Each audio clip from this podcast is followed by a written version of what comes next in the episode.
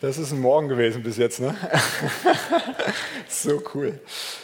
Wir sind in einer coolen Predigtreihe, sechs Eckpfeiler von Erweckung und heute, wie kann es anders sein, ist das Thema Nichts ist unmöglich. Wir haben es heute schon gesehen, dass nichts unmöglich ist. Selbst äh, Heiratsanträge können mal am Sonntagmorgen passieren. Sehr, sehr, sehr cool. Und um euch ein bisschen mitnehmen nochmal. Ne? Wir hatten ähm, vor zwei Wochen das erste Thema Gott ist gut, so die Grundlage. Silvan hat uns das gebracht. Gott ist bedingungslos gut. Ähm, er hat es uns so cool vor Augen geführt, dass es so wichtig ist zu wissen, dass er immer gut ist, egal wie deine Situation aussieht. Er ist gut. Und letzte Woche ging es darum, dass es um seine Gegenwart geht. Die nächste Wahrheit, die so wichtig ist. Ohne seine Gegenwart wären wir nicht hier oder könnten wir hier eine schöne Versammlung machen. Aber wenn er nicht hier wäre, wäre es schwierig. Und heute geht es darum, nichts ist unmöglich. Nichts ist unmöglich. Keine Ahnung, wie es dir geht, wenn du hörst, nichts ist unmöglich. Aber ich möchte mal mit zwei Zitaten anfangen. Und Dave, du kannst zuhören, vielleicht auch alle anderen Männer. Bob Hope hat gesagt, einer Frau ihren Herzenswunsch ausreden zu wollen, gleich dem Versuch, den Niagara-Fall mit bloßen Händen zu stoppen. so, also ich weiß nicht, ich bin ja auch verheiratet. Weißt du, wie das ist? Vielleicht der ein oder andere Mann auch. Und das zweite von Karl Farkans, er sagt, Frauen verlangen Unmögliches. Man soll ihr Alter vergessen, aber sich immer an ihren Geburtstag erinnern. so. Meine Frau ist ja heute auch da. Ich habe, als sie 22 war, habe ich ihren Geburtstag äh, angefangen zu vergessen. Jetzt weiß ich, dass sie seit zehn Jahren 22 ist. So. Es gibt so viele geniale ähm, Ideen, die Menschen oder ja, die Menschen auf den Weg gebracht haben. Wenn wir in die Geschichte, ein bisschen in die Menschheitsgeschichte gucken, ich weiß nicht, was dir als erstes kommt. Bei mir ist relativ schnell das Thema Auto oder Licht oder auch Flugzeug.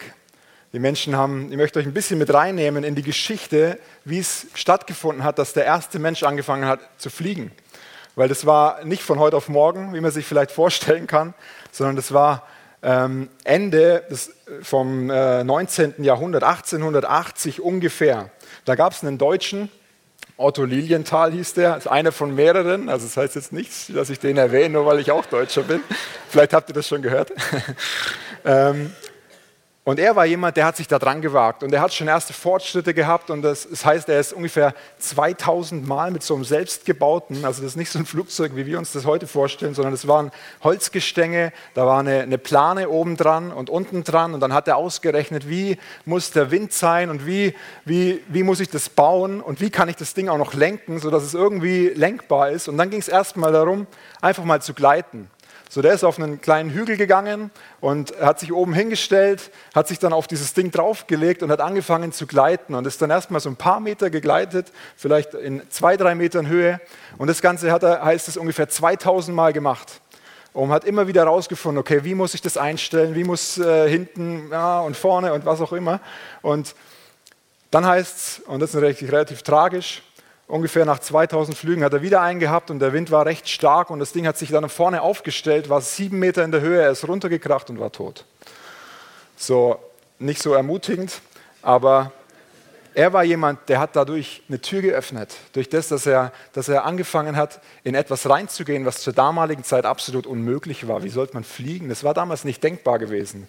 Und dann gab es die Brüder Wright aus Amerika, die haben waren eigentlich im Fahrradgeschäft damals tätig. Auch das war noch nicht alt, das ist Fahrradfahren, also Velofahren, für das die es nicht wissen. Ähm, kleiner Scherz. Und die haben gehört durch die Zeitung, dass der Otto Lilienthal, ihr Vorbild eigentlich gestorben ist, tragisch gestorben ist. Und das hat aber bei ihnen ausgelöst, dass sie angefangen haben, sich mit seinen Erkenntnissen zu beschäftigen und selbst in dieses Business sozusagen reingegangen sind. Und um die Geschichte kurz zu machen, die beiden haben sieben Jahre gebraucht, sieben Jahre gebraucht, bis sie es dann geschafft haben, noch einen Motor da dran zu hängen. Also erstmal haben sie immer wieder, jedes Jahr sind, sie mussten auf den Sommer warten, im Winter war es nicht möglich, sind nach, nach North Carolina gefahren, das war eine weite Strecke damals, mit dem Zug dahin, haben alles selber gebaut. Jedes einzelne Teil von diesem Flugzeug ist selber gebaut gewesen. Und die haben immer wieder Crash gehabt und Gott sei Dank nicht ums Leben gekommen, aber mussten immer wieder ihr Fluggerät reparieren, immer wieder neu anfertigen. Und als sie, allein als sie den Motor, als sie gemerkt haben, okay, jetzt schaffen wir es zu gleiten, das geht schon mal, jetzt brauchen wir noch was, was uns antreibt, damit wir nicht nur 10, 15 Meter gleiten, sondern damit wir längere Strecken zurücklegen können. Und dann haben sie Firmen angefragt, die den Motor vielleicht entwickeln könnten, aber keiner hat gesagt, nein, wir können sowas nicht, wir wollen und können nicht, wir brauchen einen Motor, der sehr leicht ist, dass das irgendwie überhaupt hochkommt, das ganze Ding. Und dann haben sie gesagt, okay, dann machen wir das selbst. Dann haben sie sich da noch reingearbeitet und das Ganze hat sieben Jahre gedauert. Und um das kurz zu machen, die beiden haben einen Durchbruch erlebt, der innerhalb von ungefähr 70 Jahre später, also von einem Menschenleben ungefähr, kannst du sagen, ist, ist der Mensch ins Weltall geflogen. Durch ihre Erkenntnisse ist der Mensch ins Weltall geflogen. Es äh, ist jetzt für uns selbstverständlich, dass wir, wenn wir, ähm, keine Ahnung, irgendwo hinfliegen wollen, dann steigen wir ins Flugzeug und fliegen dahin und sind in einer Stunde oder in sechs Stunden in Amerika oder was auch immer. Dinge, die für uns selbstverständlich sind, haben Leute, die die in sich drin diesen Wunsch nach dem Unmöglichen. Wir wollen es möglich machen, dass wir anfangen können zu fliegen. Ähm, sie haben sieben Jahre investiert und haben es geschafft ähm, und haben einen absoluten Durchbruch für die komplette Menschheit geschafft. Es war eine absolut gravierende Menschheitsveränderung, für, also einfach Verbesserung. Vielleicht jetzt weit weg, ist vielleicht jetzt ja, schon über 100 Jahre her. Als ich mir Gedanken gemacht habe, ähm, um wie ist es in meinem Leben oder wie ist es als Vater für mich? Wir haben drei Kinder und ich kann mich noch super daran erinnern, als Leon, unser, der ist jetzt sieben, er war ungefähr vier und hat angefangen, das Fahrradfahren zu lernen. Sind wir wieder beim Fahrradfahren. Und ich hatte die Aufgabe, die wunderbare Aufgabe, ihm das beizubringen, ihm einfach zu sagen, hey, so und so funktioniert es. Und heutzutage ist es ja so, die Kinder, die haben ihre Laufräder, ihr kennt die, ne? also da gibt es ohne Treten, da müssen sie sich selber so, wie Fred Feuerstein, an, an äh, Gas geben. Und das ist cool, weil da lernen sie schon das Gleichgewicht. Was sie aber nicht lernen, ist das Treten. Und er hat das erste Mal auf dem Fahrrad gesessen und ich ähm, habe ihm gesagt, komm, ich renne mit dir mit, ich halte dich fest. Und das war ihm ganz wichtig. Er hatte ziemlich Angst. Und gesagt, hey, du hältst mich aber schon gut fest. Ja, ich halte dich fest. Mach dir keine Sorgen. Ich bin neben dir, ich renne neben dir her, ich halte dich fest. Und dann habe ich ihn angeschoben und es ging los und dann habe ich festgestellt, er kann gar nicht treten. Der weiß gar nicht, wie es treten geht. Und dann haben wir wieder angehalten nach ein paar Minuten und dann habe ich ihm erstmal so trocken erklärt, du musst so immer deine Beine bewegen, du musst immer so treten, damit du Gas gibst. Wenn du langsamer wirst, dann fällst du irgendwann um, dann kannst du das Gleichgewicht nicht mehr halten. Ähm, und es ging und er war extrem frustriert, weil er hat sich gedacht, ich steige da jetzt drauf und fahre los. Aber so hat es leider nicht funktioniert. Und dann war er frustriert. Und dann sind wir am nächsten Tag wieder rausgegangen und dann wieder drauf gesessen und es hat immer noch nicht so funktioniert, wie er sich das vorgestellt und hat dann nach kurzer Zeit gesagt, ach Papa, Fahrradfahren finde ich gar nicht so cool, ich möchte wieder Laufrad fahren. Kennt ihr das? Wir probieren was aus und dann gehen wir wieder ins Gewohnte zurück, weil es viel einfacher ist.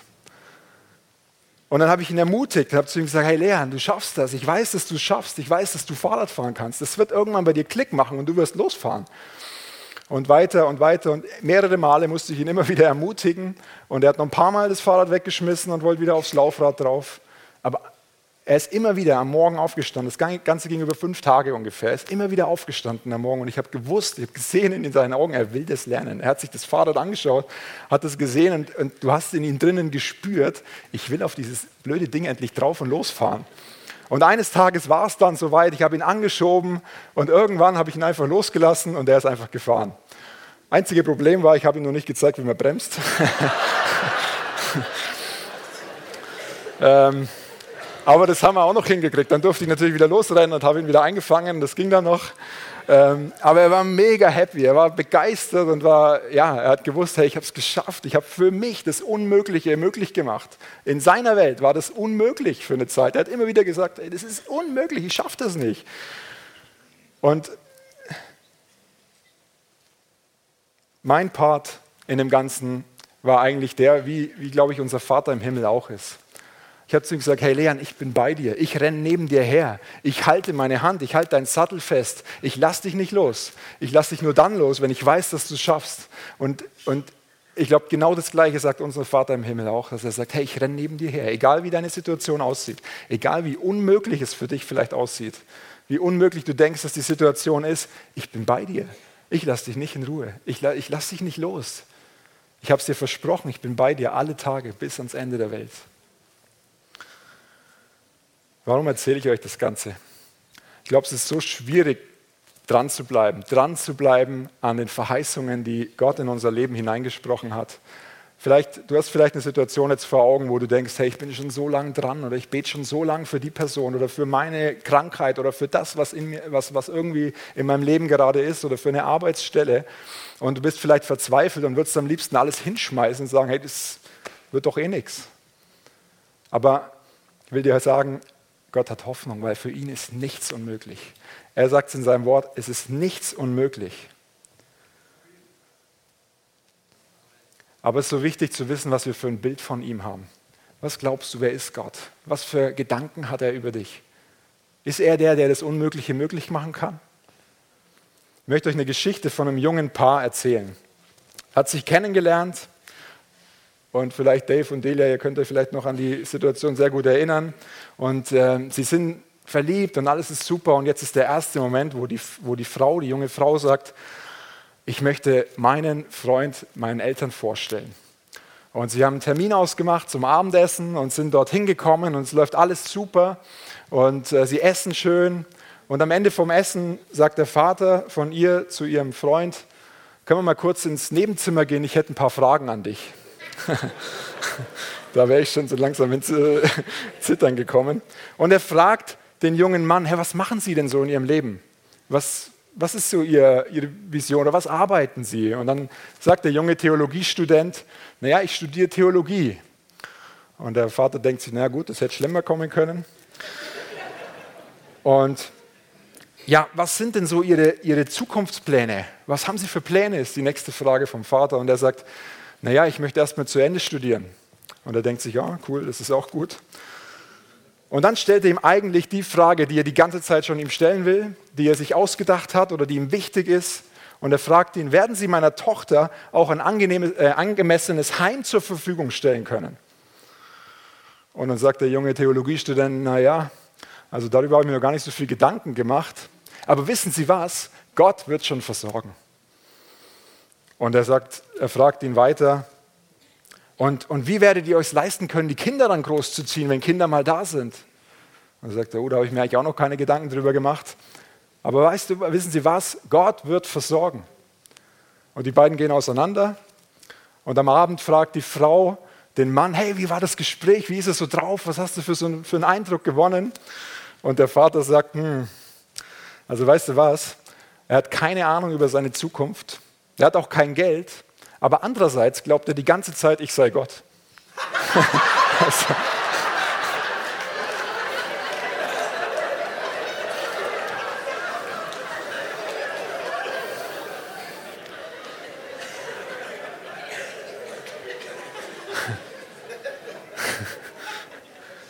Eigentlich eine witzige Geschichte, ja, aber, aber kennst du das? Was für Gedanken hast du über Gott? Ist er der, der ja, natürlich ist er der, der mal kurz die Schatulle aufmachen kann und der Finanzen zuschießen kann. Aber das ist ein Teil von ihm. Er sagt in seinem Wort, oder in seinem Wortschatz gibt es das Wort unmöglich nicht. Weil er ist der, der alles möglich macht. Er hat alles möglich gemacht. Er hat seinen Sohn ans Kreuz ge äh, gegeben, damit wir alles haben, damit wir das Unmögliche, ins Unmögliche hineinsteigen können. In Markus 10, Vers 27, du kannst die Folie mal einblenden, da heißt es, Jesus aber blickte sie an und sprach, bei den Menschen ist es unmöglich, aber nicht bei Gott. Denn bei Gott sind alle Dinge möglich. So, da ging es um den reichen Jüngling. Der kam zu Jesus und hat, hat ihn gefragt, was muss ich tun, damit ich ins Reich Gottes kommen kann? Und Jesus hat ihm gesagt, hey, du musst die Gebote halten, du sollst nicht stehlen, du sollst nicht Ehe brechen, du sollst nicht töten, du sollst deinen Vater und Mutter ehren und so weiter. Und dann sagt er, ja, das habe ich alles gemacht, das, äh, da bin ich voll gut, das habe ich alles gemacht. Und dann sagt er, sagt Jesus zu ihm, ja, nur eines fehlt dir. Verkauf alles, was du hast. Gib all dein Reichtum den Armen und du wirst einen Schatz im Himmel erben. Und dann sagt er zu ihm, ähm, nimm dein Kreuz oder nimm mein Kreuz auf dich und folge mir nach. folge mir bedingungslos nach. Und da heißt es, dass Jesus ihn anlächelt, ihn voller Liebe anschaut, ihn nicht irgendwie sagt, hey, toll, dass du das alles gemacht hast, sondern er schaut ihn voller Liebe an und sagt, hey, folge mir bedingungslos nach. Dann ist alles möglich.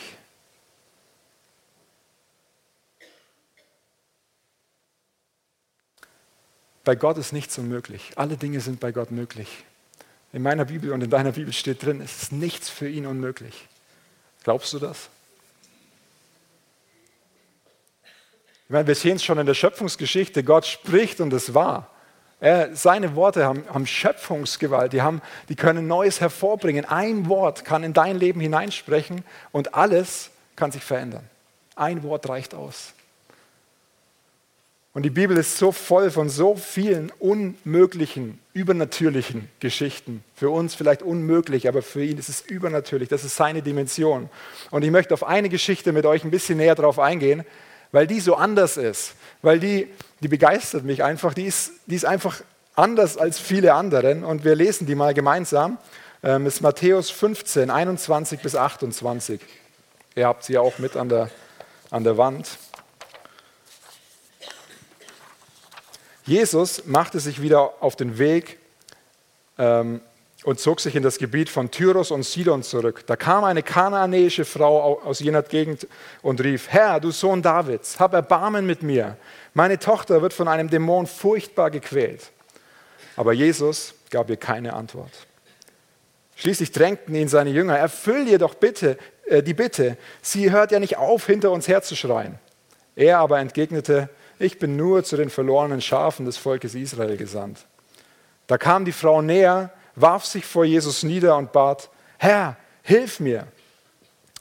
Jesus wehrte ab, es ist nicht recht, den Kindern das Brot wegzunehmen und es den Hunden vorzuwerfen. Das stimmt, Herr, erwiderte sie, aber immerhin fressen die Hunde die Brotkrumen, die vom Tisch ihrer Herren herunterfallen. Da sagte Jesus zu ihr, Frau, dein Glaube ist groß. Was du willst, soll geschehen. Von diesem Augenblick an war die Tochter gesund. Als ich die Geschichte das erste Mal gelesen habe, ist schon ein bisschen her, war ich erstmal ein bisschen geschockt, weil ich mir gedacht habe, krass, da kommt eine Frau, die hat eine Not, eine richtig große Not, weil ihre Tochter, ähm, der geht es richtig schlecht. Die hat einen Dämon, der geht es richtig, richtig schlecht. Und, und Jesus reagiert im ersten Moment so anders, als man denkt. Man denkt immer so, er ist doch der Barmherzige, der, der, ähm, der jeden Wunsch erfüllt und der immer da ist und so weiter und das ist alles richtig. Aber in der Situation reagiert er eigentlich so anders. Und die erste Grenze, die er eigentlich überschreitet, ist mal die Landesgrenze. Das heißt hier, er verlässt Israel, er geht ins Ausland. Ähm, er ist in der Gegend von Tyros und Sidon. Das sind größere Städte ähm, im heutigen Syrien gewesen, also er ist im Ausland. Aber die eigentliche zweite Grenze, die er überschreitet, ist, ähm, der Umgang mit der Frau, oder? Er reagiert auf sie so anders, als wir es eigentlich kennen. Eigentlich ziemlich ablehnend und schroff im ersten Moment so. Und die Frau ist eine Mutter von einem Kind in Not. Das ist, ähm, sie hat wirklich Not. Das heißt in einer anderen Übersetzung, sie schrie, erbarme dich über mich, Herr, du Sohn Davids. Ich brauche deine Hilfe. So interessant ist hier, die Frau ist keine Jüdin, sie ist, eigentlich, sie ist eine Heidin, aber sie spricht Jesus mit an, mit Sohn Davids. Also, dass Jesus bekannt war zu der Zeit, weil er viele Wunder und übernatürliche Dinge getan hat, das leuchtet noch ein, aber dass sie ihn als Heiligen mit Sohn Davids anspricht, das heißt, dass sie sich erkundigt haben muss, dass sie sich mit ihm auseinandergesetzt haben muss. Und sie wusste, sie war sich so dermaßen davon, davon überzeugt, dass er ihre Tochter heilen kann und nur er, kein anderer. Und deswegen hat sie alles in Bewegung gesetzt. Sie ging zu ihm. Da heißt es in Vers 22, kannst du nochmal einblenden. Da kam eine kanaanäische Frau aus jener Gegend und rief, Herr, du Sohn Davids, hab Erbarmen mit mir. Meine Tochter wird von einem Dämon furchtbar gequält. Aber Jesus gab ihr keine Antwort. Er ignorierte sie im ersten Moment. So die erste Abweisung, wenn du so willst. Und auch die Jünger sind genervt von ihr. Sie hat scheinbar so geschrien, dass die Jünger zu ihm gesagt haben, hey, jetzt, jetzt bitte, jetzt sorg mal dafür, dass da endlich mal Ruhe ist. Und Jesus ähm, antwortet und sagte, er aber entgegnete ihr, ich bin nur zu den verlorenen Schafen des Volkes Israel gesandt. Das ist die zweite Abweisung. Das ist die zweite Abweisung. So, sorry, nicht für dich da. Kann dir leider nicht helfen. Ich weiß nicht, wie ich reagiert hätte, wenn ich jetzt die Frau wäre und ähm, Jesus, von Jesus ein Wunder gebraucht hätte und er sagt, hey, sorry, kein Anschluss unter diese Verbindung, bin nicht, nicht für dich da. Keine Ahnung, ob ich da noch dran geblieben wäre. Ich hoffe ja, ich denke ja, weil äh, die Not so groß ist. Aber kennst du das? Hast du auch schon mal für Sachen gebetet oder einfach mit Jesus darüber gesprochen und es ist nichts, nichts passiert? Es hat ewig gedauert, gefühlt ewig gedauert, dass überhaupt was passiert. Ich habe mich daran erinnert, was ich überhaupt nicht mag, sind so Telefonschleifen. In Deutschland gibt es die Telekom, das ist so die bekannteste Telefonschleife, kannst du auch sagen. So, du rufst da an, hast ein Anliegen, brauchst was und dann bist du, hast du endlich mal bist du durchgekommen und dann meldet sich jemand, ja, hallo, äh, wie können wir Ihnen helfen? Und sagt, ja, ich habe das und das Problem und ich habe vorher schon einmal die 1, die 4 und die 6 gedrückt, damit ich an den richtigen Ort komme. Aber die Frau, die da dran ist, oder der Mann, egal, sagt zu mir, oh, da müssen Sie ganz woanders hin. Und dann kommst du wieder in die Schleife rein und es geht wieder gefühlt 10 Minuten oder 20 Minuten und irgendwann lege ich ihm auf, weil da habe ich keine Lust mehr. So, ist jetzt vielleicht überspitzt ein bisschen, aber wie schwierig ist es manchmal dran zu bleiben? Wie schwierig ist es so? Ne? Die Brüder Wright am Flugzeug, sieben Jahre hat es gedauert. Sieben Jahre hat es gedauert, bis sie den Durchbruch hatten. Und wir denken manchmal nach zehn Minuten, jetzt könnte aber mal was passieren. In der Geschichte, was macht die Frau? Jesus hat ihr gerade eben gesagt, sorry, ich bin nicht für dich da, bin nicht für dich gekommen. Die Frau kam näher, Vers 25, warf sich vor Jesus nieder und bat, Herr, hilf mir. Mit anderen Worten, sie fängt an, ihn anzubeten, Worship zu machen. Sie schmeißt sich vor ihm nieder und, und, und betet ihn an und sagt, Herr, hilf mir, ich brauche dich. Sie liefert sich ihm komplett aus. Sie, so ein Vorbild für mich in der Situation, in so schwierigen Situationen, anzubeten in schwierigen Situationen, ist nicht so einfach, aber es ist eine Entscheidung, die wir treffen müssen. Und was macht Jesus daraufhin? Jesus wehrte ab, es ist nicht recht, den Kindern das Brot wegzunehmen und es den Hunden vorzuwerfen. Er vergleicht sie mit einem Hund. Und wir müssen wissen, in der damaligen Zeit, da wurden die Heiden von den Juden oft als Hunde bezeichnet. Also das ging nicht so easy, so locker äh, hin und her. Das ähm, war einfach ein Bild, auf das er eingegangen ist. Und was antwortet die Frau? Sie sagt, das stimmt erwiderte sie, aber immerhin fressen die Hunde die Brotkrumen, vom, die vom Tisch ihrer Herren herunterfallen. Krass. In der ganzen Konversation habe ich das Gefühl, dass die Frau nach der, dem Spalt der Tür schaut oder nach, der, nach dem kleinen, der kleinen Öffnung, wo sie reingehen kann und wo sie ihre Hoffnung findet. In dieser ganzen Gesch sie, sie sucht den Durchbruch und sie findet ihn in einem Moment, wo ich wahrscheinlich schon längst raus wäre. Wo ich gesagt hätte, okay, äh, jetzt, jetzt wird es langsam unverschämt, jetzt äh, habe ich dann keine Lust mehr. Aber sie behält ihren Glauben. Sie hört nicht auf, ähm, daran zu glauben, dass er das Unmögliche möglich machen kann. Dass für ihn nichts unmöglich ist. Ich glaube, wir können viel lernen von der Frau. Sie hat ein Ziel, und zwar, dass ihre Tochter geheilt wird, und sie tut alles dafür.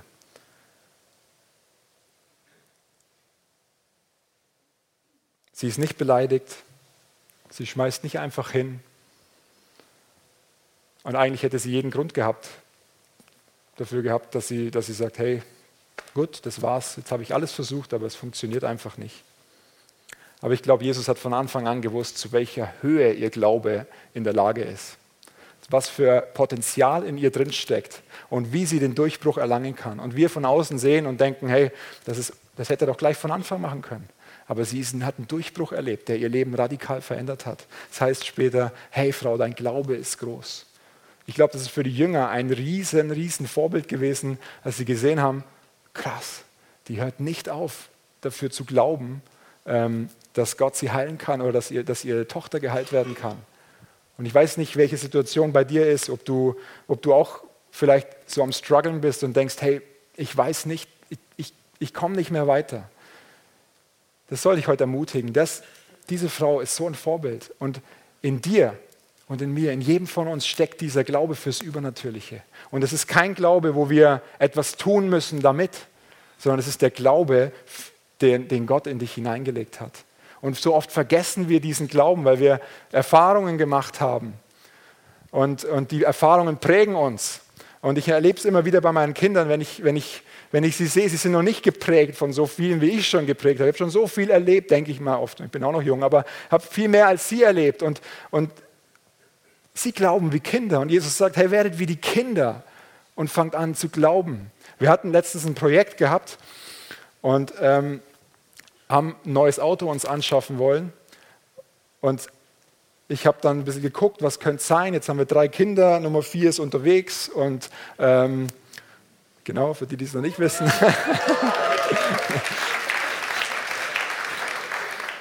das heißt, wir brauchen ein größeres Auto. Und unser altes hat angefangen, den Geist aufzugeben, also kaputt zu gehen. Und ähm, wir haben das so als Familienprojekt aufgegleist, haben die Kinder mit reingenommen, haben gesagt, okay, komm, wir glauben für, für, für Finanzen, für dieses Auto, dass wir das uns leisten können. Und dann sind wir Schritte gegangen und dann waren schon, kam das erste Wunder, dass meine Eltern uns unterstützt haben. Ähm, dann, das war schon richtig cool zu erleben mit den Kids. Und die haben im Kigo gleichzeitig noch ähm, gerade dieses Ampelsystem durchgenommen mit grüner Ampel. Ne, wenn du den Heiligen Geist fragst für eine Sache, wenn er dir die grüne Ampel gibt, hey, dann geh und, und mach es. Wenn du die, ein orange Licht hast, ja, dann bet nochmal, bleib nochmal dran. Und wenn rot ist, dann stopp. Dann geh nicht weiter. Und sie haben das genommen für das Auto und die hatten so eine grüne Ampel, also extrem grün. Also richtig grün so, ne? Und ich dachte so, ja, okay, also hm, das könnte ein bisschen schwierig sein. Und dann kam so die nächste Sache, ähm, dass es viel schwieriger wird als gedacht, dass es wohl nicht klappen wird mit dem Auto, dass wir gucken müssen, vielleicht auf ein ganz günstiges wieder, einfach ein sehr altes Auto. Ähm, und wir hatten so, ich hatte so einen Traum in mir drin, oder wir hatten den Traum als Familie und irgendwie geklappt. Also in dem Moment war es schwierig. Und dann kam der nächste Dämpfer und dann saßen wir eines Tages am Tisch, am Mittagstisch und ich sage, okay Kids, es wird, glaube ich, nichts. Und ihr hättet die Reaktion sehen müssen. Die Emily saß, also eine große, saß neben mir und sagt, nein! So, das kann nicht sein. Ich habe fünfmal die grüne Ampel gesehen. Fünfmal! Und Leon genauso. Ne? Und ich sage zu ihr, ja, ist es deine grüne Ampel oder ist es die grüne Ampel vom Heiligen Geist, also von Jesus so? Und sie sagt, von Jesus, fünfmal habe ich die grüne Ampel gesehen. Und in dem Moment war ich so überführt. Ich war so überführt, weil ich habe mich dem menschlichen Denken hingegeben und sie war noch im Übernatürlichen unterwegs. Und sie hat, das hat mir so gezeigt, Jesus sagt, werdet wie die Kinder, glaubt wie die Kinder, nicht verprägt von euren Gedanken und, und Denkweisen, die ihr habt, sondern so wie die Kinder denken. Und jetzt haben wir das Auto. So.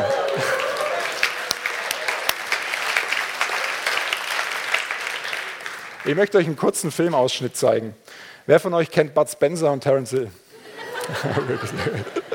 Lustig. Okay, keine Schlägerei, keine Angst. Das ist der Film von, der heißt Supercop. Ich weiß nicht, ob ihr Supercop kennt, da geht es hauptsächlich um Terence Hill. Er ist Polizist und er, er hat übernatürliche Kräfte. Der kann zum Beispiel in der Szene, werdet ihr gleich sehen, der kann so schnell rennen, also schneller rennen als Autos fahren können. Und in einer Situation, jetzt erfährt er, er hat keine Ahnung, warum er diese Superkräfte hat und jetzt erfährt er das. Wir gucken mal rein.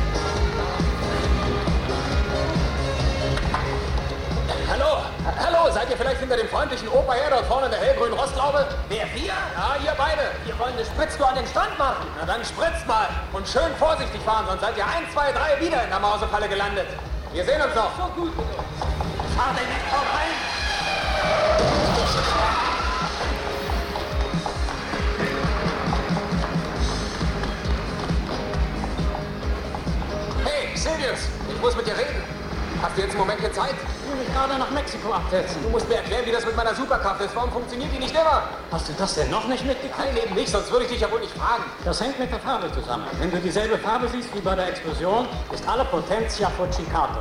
Und wenn du über die 60 bist, sowieso. Also genieße die Jugend. Ah, äh. Ah.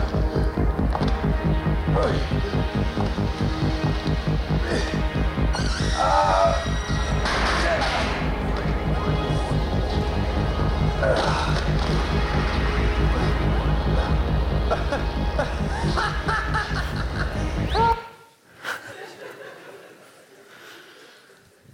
Warum zeige ich euch so eine Szene?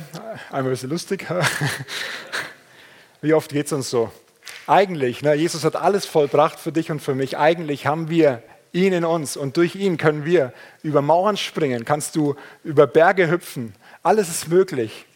Und so oft schauen wir, wie jetzt er, er hat diese Farbe Rot. Wenn er die Farbe Rot sieht, ist seine Superkraft auf einmal weg. Und wenn wir auf das schauen, was wir im Natürlichen sehen, vielleicht auf die, auf die Herausforderung, die vor dir steht, die, die so schwierig ist, und vielleicht ist die, du hast jetzt vielleicht die Herausforderung vor dir, und wenn wir nicht anfangen, auf Jesus zu schauen, auf ihn zu schauen, zu wissen, hey, durch ihn ist alles möglich, dann, dann passiert genau das. Dann kommen wir ins Schleudern, er sieht die Farbe und im schlimmsten Fall fallen wir so richtig auf die Schnauze. Alles ist möglich dem, der glaubt. Genau, alles ist möglich dem, der glaubt. Wisst ihr, wir brauchen nicht nur darüber staunen, dass Gott alles möglich ist, dass er alles machen kann, sondern alles ist möglich dem, der glaubt. Das heißt, dir ist alles möglich. Die Frage heute Morgen ist, bist du bereit, ihm alles hinzugeben? Bist du bereit, den, ihm dein Wertvollstes hinzugeben, wie dem Jüngling, wo Jesus sagt, hey, gib mir all dein Reichtum, an dem du noch hängst, egal was es ist, gib es mir hin und, und folge mir bedingungslos nach. Und wenn du ihm bedingungslos nachfolgst, dann bist du automatisch auf dem Weg ins Übernatürliche. In Christus sind wir Überwinder. Alles ist möglich, weil er in uns lebt, weil er in dir Wohnung genommen hat, weil er durch dich Dinge möglich machen will, die menschlich gesehen absolut unmöglich sind.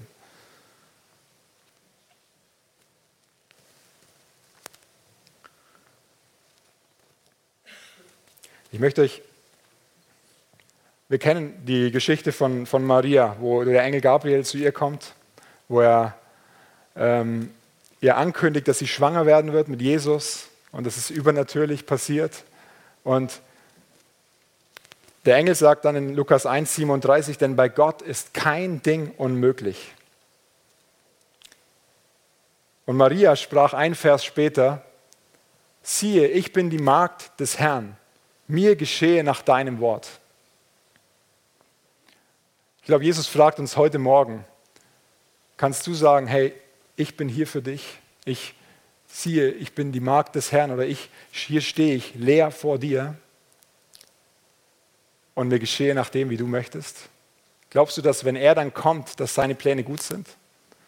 Glaubst du, dass er die Situation, die du jetzt vor Augen hast, dass er die komplett verändern kann?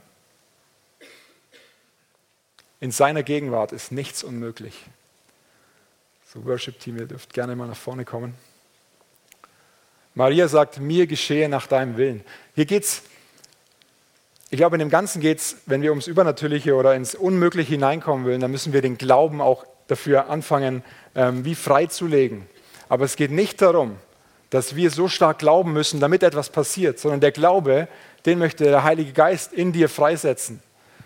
Und die Frage ist, bist du bereit, dich ihm komplett hinzugeben, damit all deine begrenzten Gedanken, wir denken oft so in, in Schubladen oder in, in unserem menschlichen Denken, aber sind wir bereit, in seinem übernatürlichen Denken auf ihn zu schauen und in seiner Dimension anfangen zu gehen. Es gibt eine Geschichte von einem kleinen Jungen in einem Dorf in Afrika und die haben extreme Dürre und der Pastor der Kirche oder von dem Dorf, so von der Dorfgemeinde, der trommelt alle Menschen zusammen, alle Menschen, die, ähm, die irgendwie gläubig oder nicht gläubig sind und die kommen, weil denen geht es so schlecht. Sie brauchen unbedingt diesen Regen, sie brauchen unbedingt dieses, dieses Wasser, damit, damit sie weiterleben können. Und ein kleiner Junge, der ist ungefähr fünf Jahre alt, der kommt auch zu dem Meeting und der bringt seinen Regenschirm mit. Und der Pastor schaut ihn an und sagt, ja, wieso bringst du denn deinen Regenschirm mit? Schau mal den Himmel an, da ist alles blau, da ist keine einzige Wolke am Himmel. Und der kleine Junge sagt, ja, sind wir nicht hier, um für Regen zu beten? Sind wir nicht hier, um, um endlich das Wasser vom Himmel herunterkommen zu sehen? Ihr Lieben, diesen Glauben, den, ich glaube, den können wir heute Morgen erleben. In der ganzen Vorbereitung, immer wenn ich mir mit der Predigt Gedanken über die Predigt gemacht habe, ist in mir so ein, so ein Kribbeln angefangen, so wie so hippelig geworden. Ne? Dauert lang, bis das passiert, aber ab und zu passiert es mal. Und so richtig hippelig geworden. Ich habe wirklich das Gefühl, dass heute Morgen ein Morgen ist, ähm, wo, wo wir ins Übernatürliche reinsteigen können, wo du ganz neu einen Schritt machen kannst in deiner Situation, um zu sagen, Jesus, ich bin hier und ich möchte, möchte diesen, diesen übernatürlichen Glauben für meine Situation bekommen. Ihr dürft gerne mal aufstehen.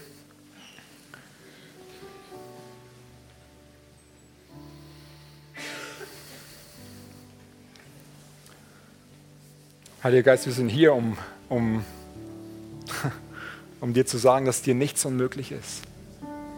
Und wir wissen nicht nur, dass dir nichts unmöglich ist, sondern weil du, du hast gesagt, uns ist nichts unmöglich, wenn wir einfach deinen Verheißungen glauben. Du bist in uns und wenn du in uns bist, ist alles möglich. Heiliger Geist, ich bete, dass du jeden Einzelnen jetzt ganz persönlich ansprichst, gerade die Situation, die du vor Augen hast. Und manchmal ist es dran, wirklich so einen Schritt auch aus der Reihe zu machen. ich will dich einladen, jetzt in der Worship-Zeit. Wenn du das Gefühl hast, es ist dran, jetzt einen Schritt aus der Reihe rauszumachen und hier vorzukommen, hey, dann mach das einfach, um ein Zeichen in der unsichtbaren Welt zu setzen. Ich glaube den Verheißungen von ihm. Ich glaube, dass meine Krankheit in jetzt in Jesu Namen geheilt ist. Ich glaube, dass die Unmöglichkeit, dass ich vielleicht immer noch keinen Job habe, jetzt möglich ist. Ich glaube, weil du hast alles möglich gemacht. Er hat alles bezahlt am Kreuz. Jede einzige, alles ist bezahlt durch ihn. Du kannst jetzt wirklich einen Schritt aus deiner Reihe rausmachen.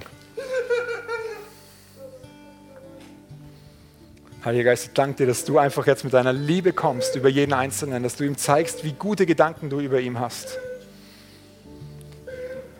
Ich danke dir so sehr, dass das alles bezahlt ist. Jede einzelne Schuld, jede einzelne Jede Situation. Und wenn du vielleicht noch nie von der Liebe gehört hast, wenn du noch nie gehört hast, hey, dass da jemand ist, der sein ganzes Leben für dich hingegeben hat, hey, dann mach den Schritt nach vorne. Er ruft dich heute Morgen und sagt dir, hey, komm, komm zu mir ans Kreuz. Ich habe alles für dich bezahlt. Ich will dich frei machen. Ich will dir ein neues Leben geben. Ich will dich zu einer neuen Kreatur machen. Er hat so gute Gedanken über dich.